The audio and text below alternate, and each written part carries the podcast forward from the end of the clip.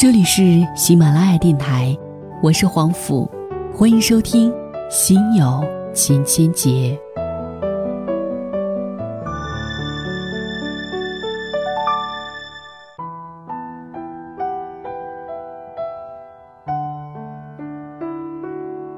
为了感谢广大听友对我的节目的厚爱，那么我也从中国顶尖的家政服务商阿姨帮那里为大家要到了一批的。保洁代金券，每一份呢价值是一百五十元。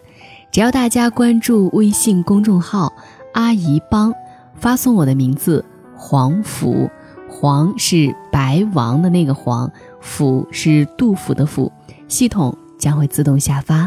也欢迎大家关注到阿姨帮，在这里或许会给你的生活带去便捷。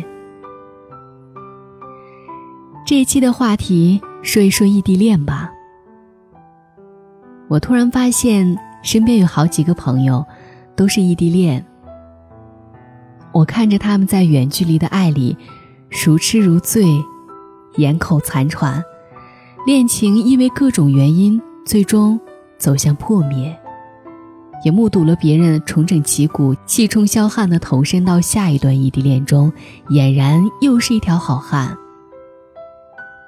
而异地恋那种延绵不绝的牵挂和甜蜜，那种抓心挠肝的隐忍和艰辛，相信只有经历过的人才懂。一个做媒体的朋友，在一次活动当中遇到了一个外地的同行，对方提出请他吃饭，两个人聊了很多，惊讶的发现竟然如此合拍。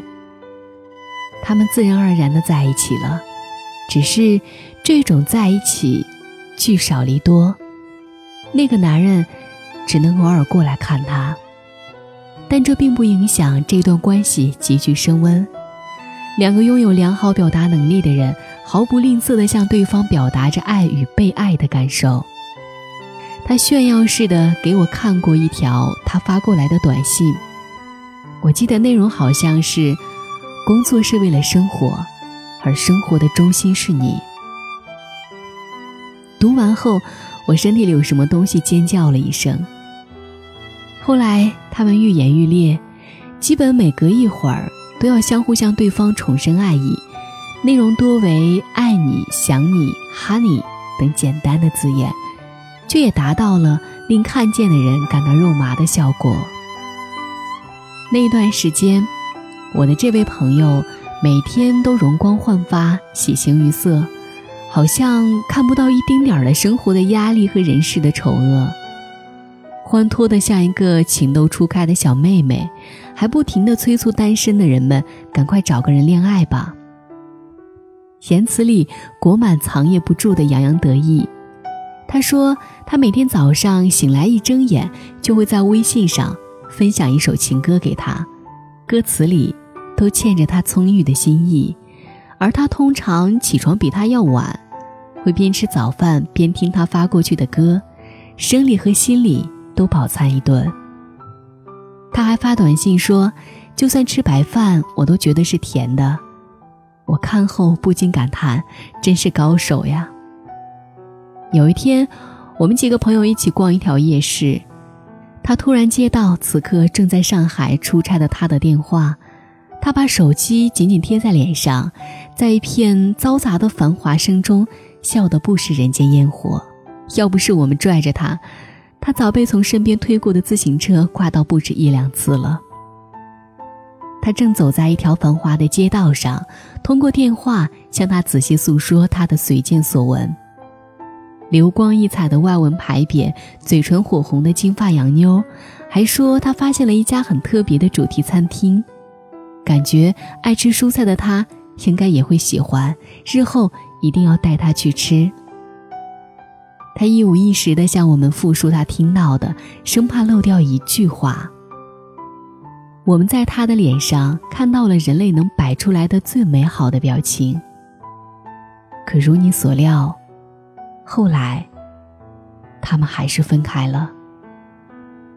这符合大多数爱情的规律。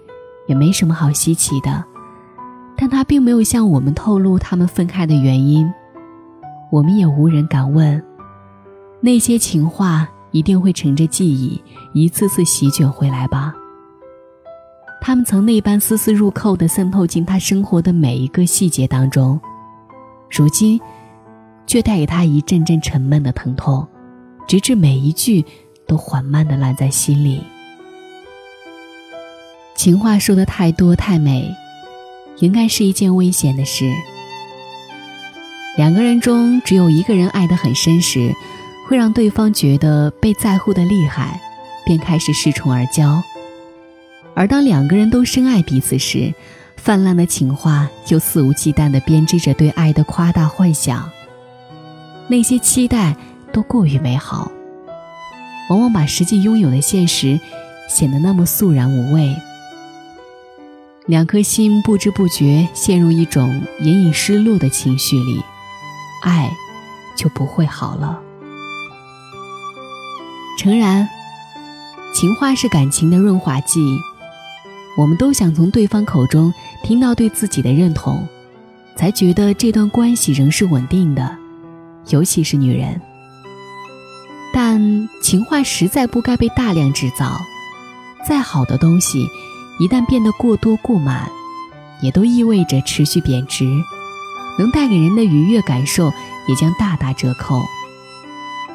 陷入爱里的人都不自觉。不小心就把情话说得太动听，听的人又听得太认真，情话的消化不良导致爱的慢性自杀，最后连我们自己也弄不清，到底爱的是那个有血有肉的人，还是从他嘴里跑出来的那些绚烂的情话。试着把情话说的精致一点，说的恰逢时机一点。会让你在对方眼里显得更加弥足珍贵。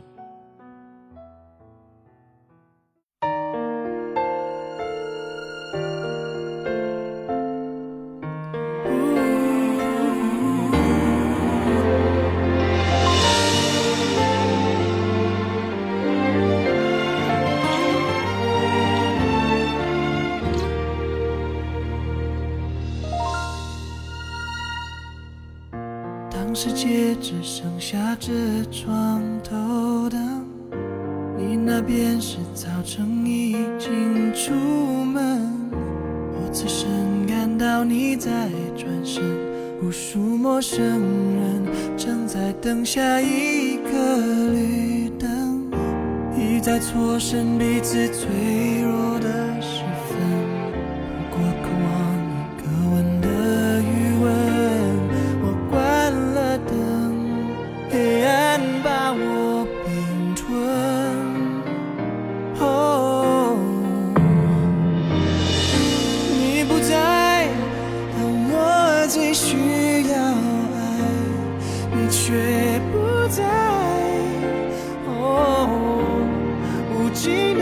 像独白的难挨。哦，你不在，高兴还是悲哀，你都不在，我受了伤，在偷偷好奇。